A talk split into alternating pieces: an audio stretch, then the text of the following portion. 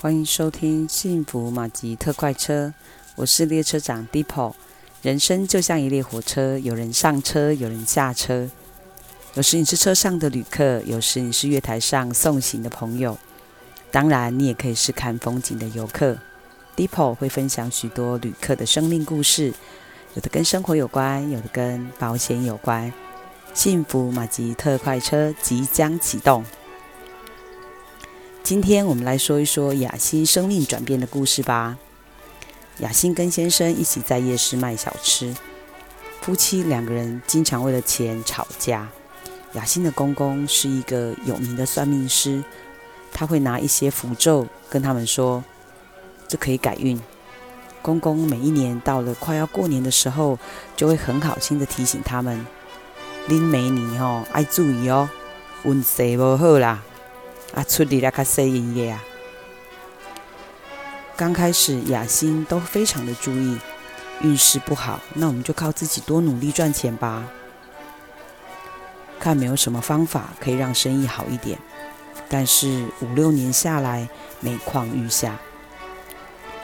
从雅欣刚开始听公公该如何烧符咒改运、拜拜，到听其他的长辈去四处拜财神庙。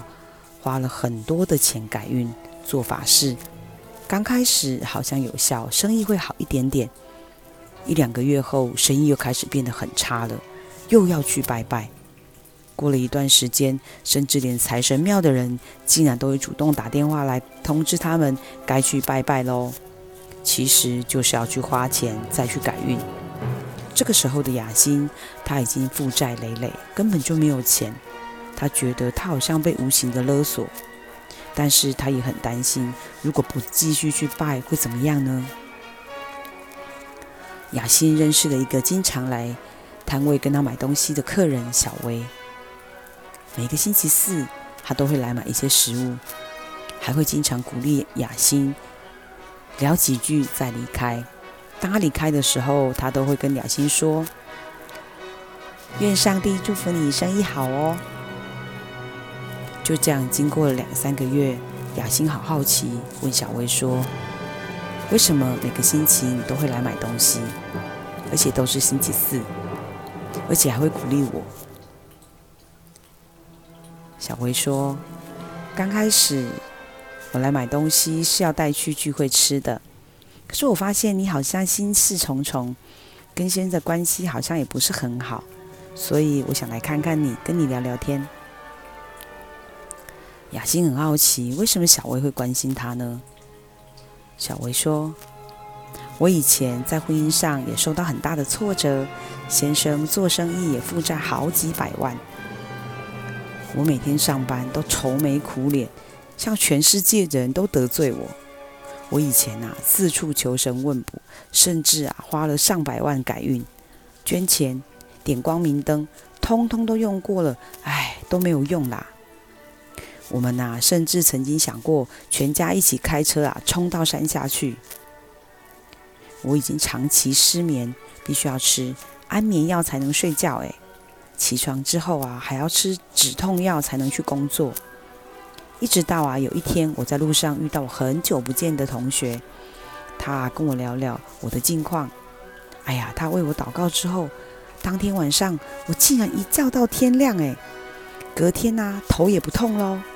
而且不需要再吃止痛药了。这么神奇的事，我告诉朋友，没有人相信呢。连我经常去买止痛药的药师都觉得，是不是有其他的药局比较便宜？我跑到别家去买了。小薇一家人这么神奇的经历，让他决定，他要跟他同学一起去看看，那到底是一个怎么样的神啊？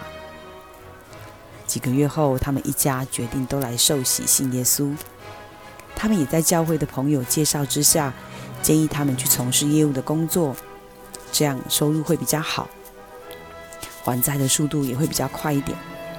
小薇看到雅欣，好像看到自己，充满了不耐烦，没有笑容，口里还经常抱怨东抱怨西，反正就是很不开心。他最常听到。雅欣跟他说，他休假的时候去哪里拜拜，又花了多少钱。实在是非常的无奈。有一天，小维跟他分享，他跟先生过去花了上百万改运做功德都没有用，直到他的同学为他祷告，竟然经历神奇的失眠和头痛都得到医治。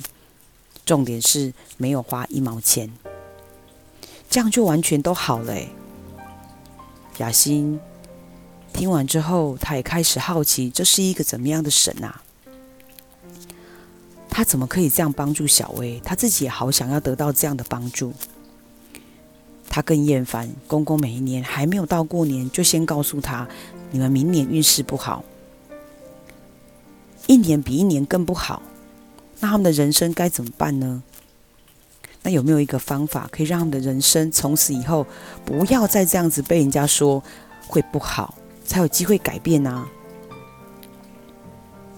他也看到他的公公一直在帮别人算算命改运，但是为什么他没有办法帮助他的孩子改运呢？他的孩子们生活的都非常非常的辛苦。既然公公拜的神明不能帮助他，那他就去教会看看吧，因为他真的很想要改变。雅欣到教会之后，虽然家里的经济并没有马上变好，但是他脸上的笑容变多了。口里说出来的话也不会只有抱怨的话，他愿意一次又一次地饶恕那些曾经伤害他的人，让他不再只看到自己没有的，觉得自己有够可怜。慢慢的，他也了解上帝这么爱他，有一些人比他更辛苦，赚钱比他少，可能也赚不了什么钱，身体还不健康，先生可能还有暴力倾向，而他呢？身体健康又赚得到钱，先生也没有暴力倾向，他觉得自己真的是比其他人幸福。他知道幸福是比较来的，他开始多看自己有的，而不是看自己没有的。你身边有没有像过去不开心的雅欣？你可以向爱你的上帝来祷告。祷告就是把你心里想说的话跟他说。不用担心，他都在听，请他来帮助你，来拯救你。如果你喜欢我的 Podcast，请按订阅。每一周我会有三次的更新，你会最快速的收到我们更新的内容。喜欢我的 Podcast，请到 iTunes 按五颗星，也可以留言鼓励我，我会亲自回复哦。我是幸福马吉特快车列车长 Deepo，列车即将抵达，要下车的旅客，请收拾您的记忆。